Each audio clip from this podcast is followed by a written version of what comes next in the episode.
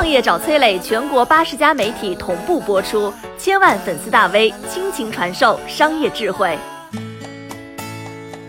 你还记得赛格大厦晃动的新闻吗？里面有着怎样的秘密？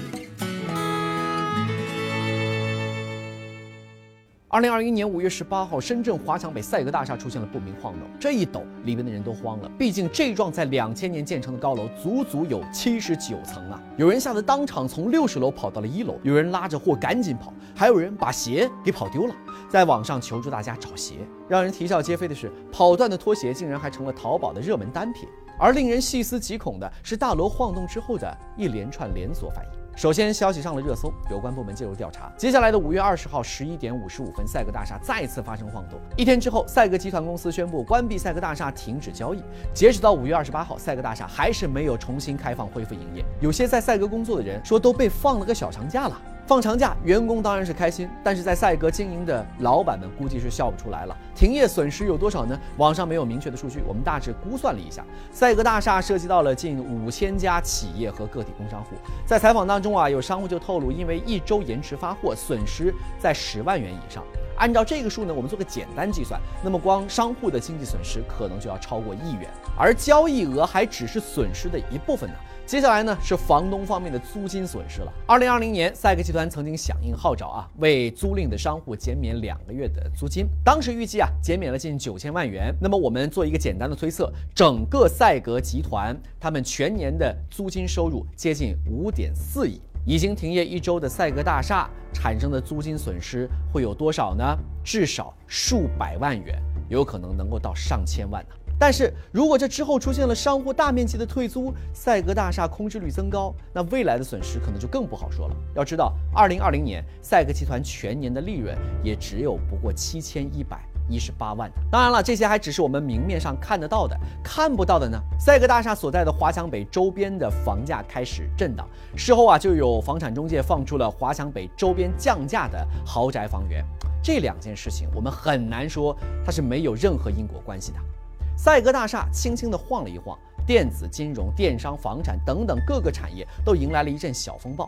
为什么这幢楼这么有影响力呢？因为它所在的地段是传说中的华强北最核心地段。赛格的历史，华强北的盛世。其实大多数人不知道啊，现在的深圳赛格大厦并不是第一幢叫这个名字的大楼。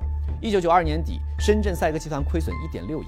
临危受命的董事长王殿甫发现赛格集团穷的只剩下了一幢八千平米的赛格大厦，于是呢，他咬牙跺脚，把这幢自己集团的综合大楼用十五天的时间腾空了，干嘛呢？出租。原来啊，对外出租的营业面积是一千平米，瞬间变成了一万平米。闻风而动的商家和企业迅速入驻，不到两年，整幢大楼全部被电子配套市场给占领了。尝到甜头的王殿甫觉得空间还是不够，影响赚钱，唯一的办法呢就是扩建。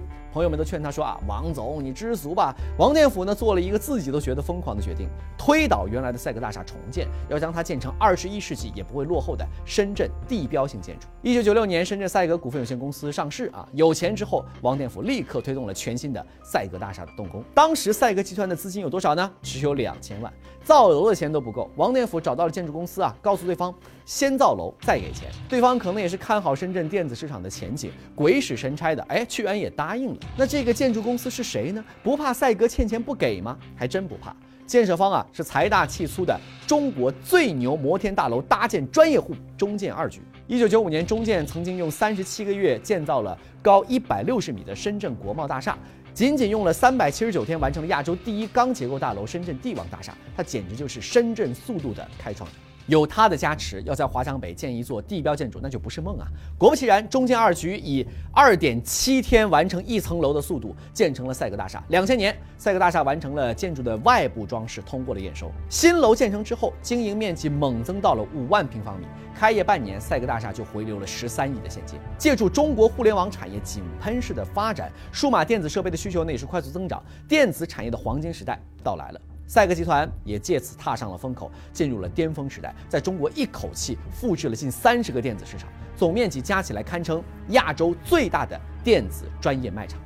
当时的王殿甫站在赛格大厦的楼顶，俯瞰深圳全景，东看罗湖，西望福田，南眺香港，北观华强北。身处深圳华强北正中心的他，感觉自己已经走到了中国电子数码市场的。巅峰啊！而他没有想到的是，自己的赛格大厦最大的成就，居然是孵化出了中国电子第一街华强北。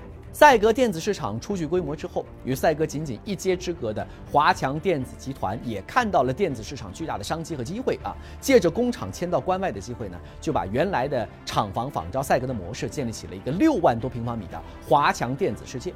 在赛格集团的推动之下，华强北形成了中国知名的电子专业广场的经营模式，二十六家电子市场相继落户华强北。而与此同时呢，那些影响时代的大佬们也纷纷在华强北开始了自己创业的第一步。托尼玛在赛格科技创业园的一幢老楼里就说出了他的豪言壮语：要在三年里让腾讯的员工数达到十八人。神州电脑的创始人吴海军、TP-Link 的创始人赵建军也扎根在这里。人流、钱流、信息流在华强北汇聚，财富故事每天都在这里发生。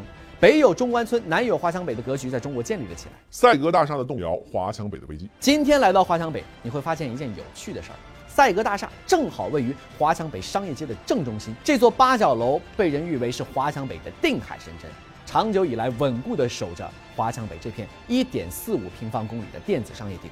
其实啊，赛格大厦已经不是第一次摇晃了。赛格大厦不稳，似乎是一种隐喻。他身下的华强北此刻正是危机四伏。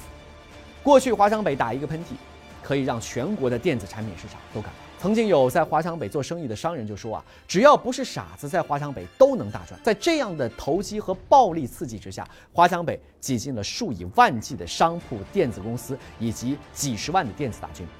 两千零八年，华强北的巅峰时期，日均的人流量达到了五十万人次，日资金流量达到了十亿人民币。而此时，华强北财富的聚集，靠的是无数电视广告里的山寨手机。厂商只需要加上电池、外壳、一些定制零部件，就能够快速的生产一台山寨手机，多卡多带、多扬声器、多系统等等。那个时候的华强北，每天都有新款手机诞生。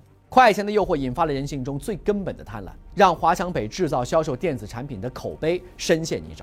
有一句话形容华强北：成也山寨，败也山寨。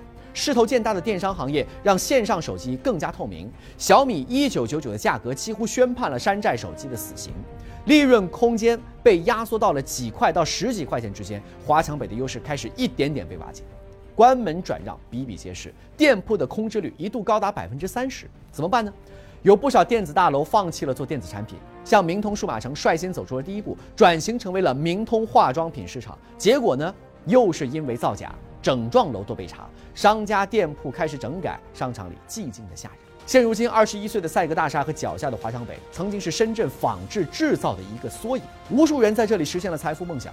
赛格和华强北也孕育出了腾讯、大疆等等一批科创企业。后来，从赛格大厦和华强北走出来的人和企业越来越多，他们大多去到了代表深圳科技创新未来的粤海街道。华为、中兴、大疆、腾讯、比亚迪等等科技巨头现在汇聚于此。粤海街道从华强北的手里接过了深圳科技发展的接力棒，5G 技术、超材料、基因测序、石墨烯、柔性显示、新能源汽车、无人机这些领域，粤海街道世界领先。这里是中国科技创新大潮最澎湃的区域。每一个传奇都只属于某个时代。赛格大厦和华强北终将完成自己的历史使命，而他们的传奇也将凝固成。深圳科技创新的一块基石，引领无数后人在上面书写深圳乃至中国新的科技传奇。你好，我是松南，是崔磊的合伙人。包括抖音、快手、百度、阿里、腾讯等等这些互联网公司，都曾经邀请过我们去分享创业方面的课程。我们把主讲的内容整理成了一套音频的课程，里面包含了如何创业、如何做副业、优质项目的剖析等等，相信对你会有所帮助。下拉手机屏幕，在节目简介里添加我的个人微信，这套课程今天免费送给你，快去领取吧。